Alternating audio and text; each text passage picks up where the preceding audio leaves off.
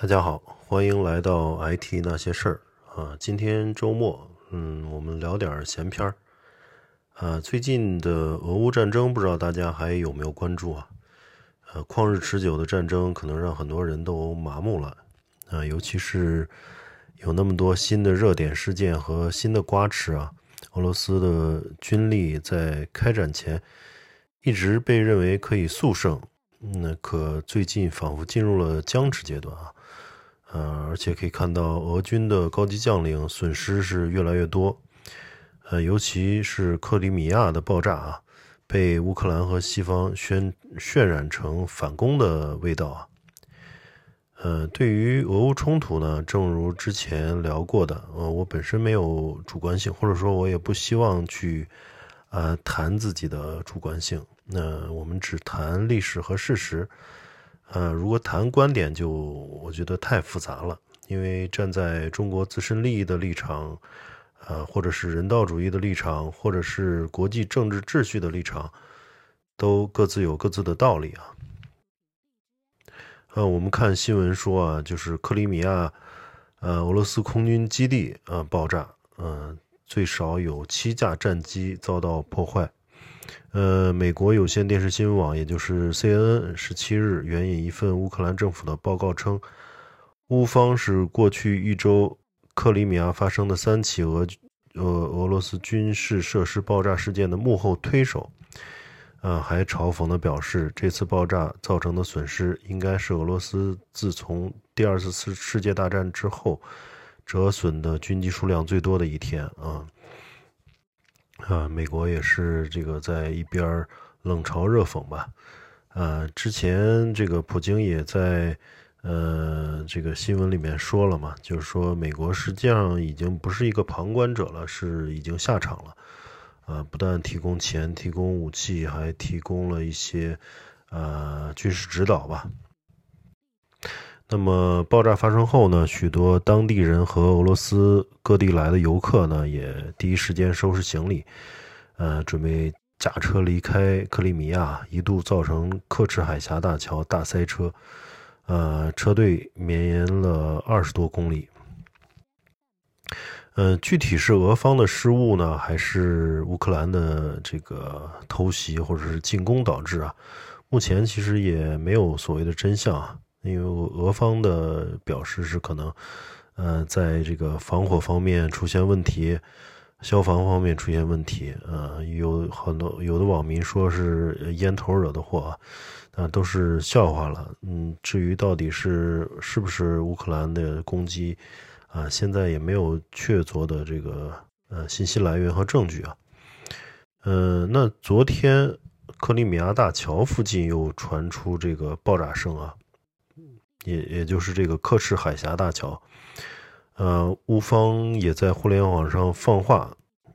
他的这个乌克兰国家安全和国防委员会主席阿列克谢·丹尼洛夫表示，呃，基辅拥有足够的政治意愿，泽连斯基总统呢也有也有决心，可以随时下令打击那些已经被锁定的目标。啊，随后还在自己的 Twitter 发了一张图片啊。呃，图片是简单明了，一只鹰将克里米亚大桥给叼走了，配上了一句话：“荣耀归于乌克兰。”呃，这个就挺奇怪的，一只鹰将克里米亚大桥给叼走了。啊，这个鹰是美国的标志哈，这个乌克兰用美国的标志去叼克里米亚大桥，是一个很很很奇怪的一个，嗯，一一个配图吧。嗯，但是这个意思也很明显啊，就是说乌克兰对俄罗斯军队的后方补给通道，呃，这个呃克里米亚大桥是非常有想法的，看来是。那么，而且这这座大桥呢，也是他们目前所掌握的远程武器中唯一一个可以够得着且意义重大的目标。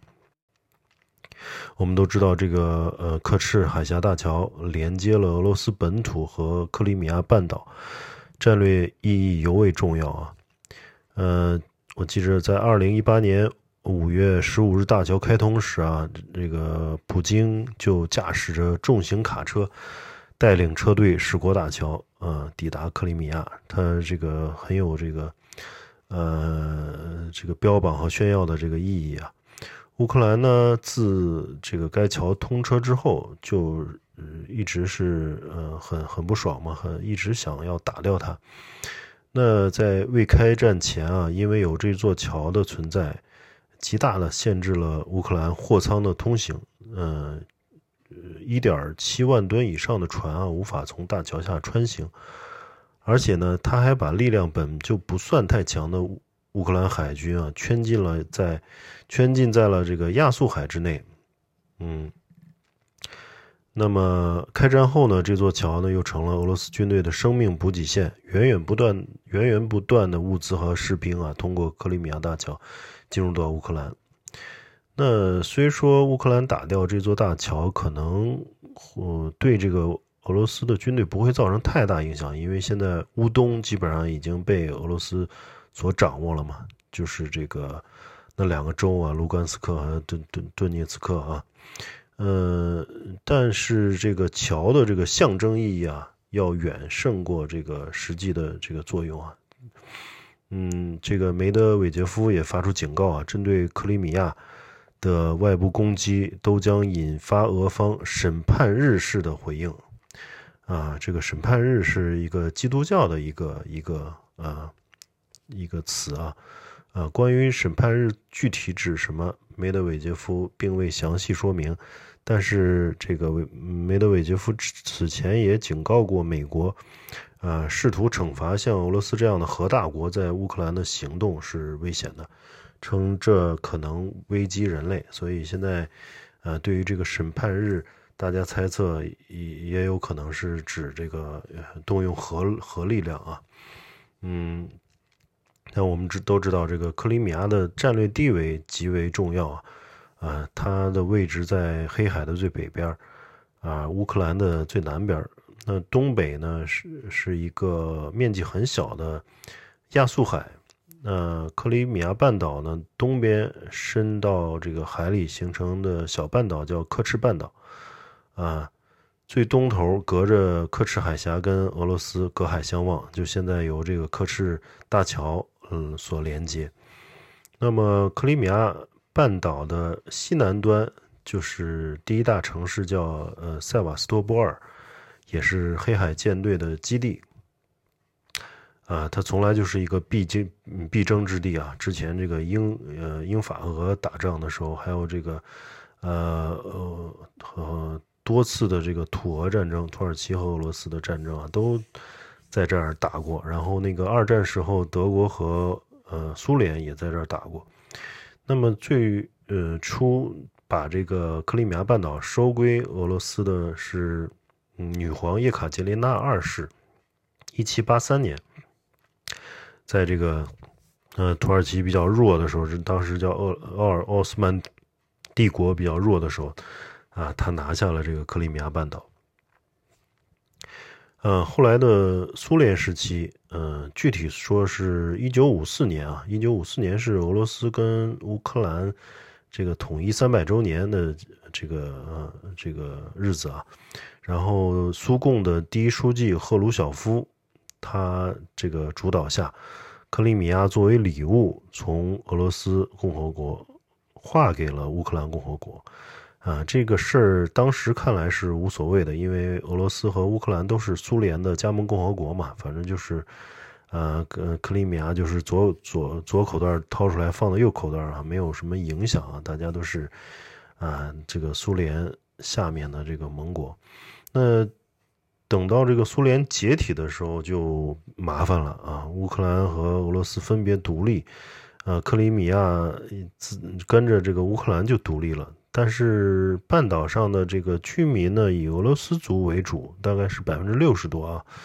不愿意跟着乌克兰，而且俄罗斯的这个黑海舰队还在半岛的港口里啊，所以这个嗯，对于俄罗斯来说也是一个非常嗯不不爽的一个事儿啊，然后一直在找找机会来去想把这个地方给收回来，呃，最后。嗯，俄罗斯出面调解啊，三方达成协议。克里米亚半岛呢，作为乌克兰的自治共和国，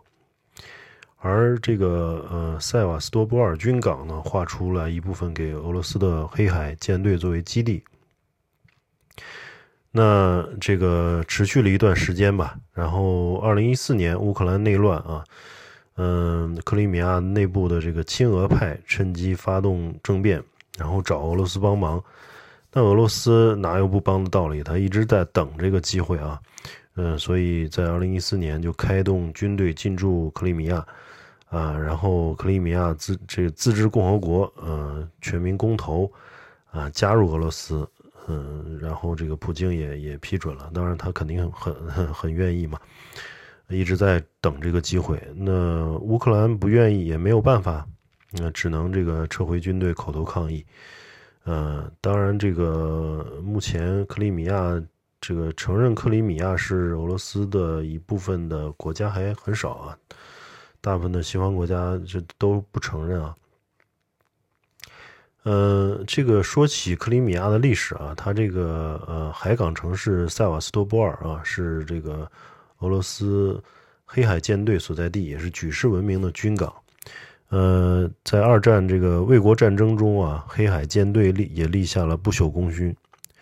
呃，一九四一年，德德军的这个十一集团军进攻克里米亚，企图夺取黑海舰队基地的控制权，啊，进而控制黑海。我们知道，就是黑海，它是这个俄罗斯，呃，海上，呃，这个舰队去呃通往这个这个地中海的，呃，一个一个关键的。呃，地方嘛，它有了这个克里米亚，然后它的黑海舰队才可以通过这个，呃，如现在的土耳其的这个呃叫呃达达尼尔海呃达达尼尔海峡、博斯普鲁斯海峡和达达尼尔海海峡、马尔马拉海啊，进入这个地中海。所以，如果是它呃失掉了这个呃黑海的这个出海口。呃，对于俄国的俄罗斯的这个舰队来说，就相当于呃呃呃闷在了湖里了嘛，啊，就没有这个全球的一个威慑力了。那当时呃在二战的时候，呃德军跟俄罗斯也这个当时的苏联也发生了这个在克里米亚发生了很激烈的交战啊，经过猛烈的进攻呢。德军控制了克里米亚大部分地区啊，但是这个塞瓦斯托波尔的守军呢，却将德军呃挡在了城外，成为一座孤岛。呃，在付出巨大伤亡和代价的情况下，硬生生抵抗了德军二百五十天的攻击啊。当然，最后还是被德军拿下了啊，但是是一个非常惨烈和壮烈的一个一个过程。呃。我们看，就是纵观欧洲的军事史啊，克里米亚一直是呃反抗西方的堡垒。对于这个俄罗斯来说，这种防卫意识深深植根于克里米亚人的头脑里，尤其是英雄城塞瓦斯托波尔。那对于苏联来说，包括对于现在的俄罗斯来说，克里米亚相当于一艘永不沉没的航空母舰啊。苏联把它建成了呃军事和国防工业基地。那即便一九五四年赫鲁晓夫把克里米亚给了乌克兰，那在这个半岛上的这个军队、军工和科研机构依旧在莫斯科的管辖范围之内啊。呃，在乌克兰这个独立后呢，虽然呃俄罗斯通过两国的协议，依旧依旧可以使用克里米亚半岛的塞瓦斯托波尔军港。但最嗯，终归是这个呃，归属于这个乌克兰，心里不踏实。嗯，自从这个苏联解体以来啊，就是为了保住塞瓦斯托波尔军港的使用权，俄罗斯给了呃乌克兰不少实惠，其中就包括大量远低于市场价的天然气供应啊。所以其实大家也看出，这个俄罗斯或者苏联，他一直对这个。嗯，出海口是非常重要的。你像这个，嗯，东边这个这个，呃，所谓的这个海参崴啊，嗯，呃，包括这个西边还有这个在叙利亚，为什么对它非常重要呢？就是因为叙利亚也有它的这个俄罗斯的军港，呃，那相当于它的海军在呃地中海的一个存在是靠叙利亚的这个军港来体现的，啊，所以他嗯要扶持这个呃叙利亚的政府军跟这个反政府武装跟美国支持的反共政府武装这个斗争到底，呃，扶持这个小阿萨德啊，嗯。那这个这个这个，呃，克里米亚呢是刚说了，也是以俄罗斯人为主体的地区啊。那么他在二零一四年公投的时候呢，就是百分之九十六的赞成票啊，都决定从乌克兰独立，呃，加入俄罗斯，啊，所以这个目前导致了今天的一个一个呃情况。所以呃，未来。呃，这个俄乌战争到底克在克里米亚当然是一个关键的节点了啊，啊，不知道在呃后续，呃乌军是不是要对他这个呃发起进这个更强烈的进攻，呃，然后俄罗斯靠什么来去反制啊？我们可以再去观察一下。好了，今天就聊一下这克里米亚的历史啊，咱们就先介绍到这里。呃，感谢大家的收听，我们下期再见。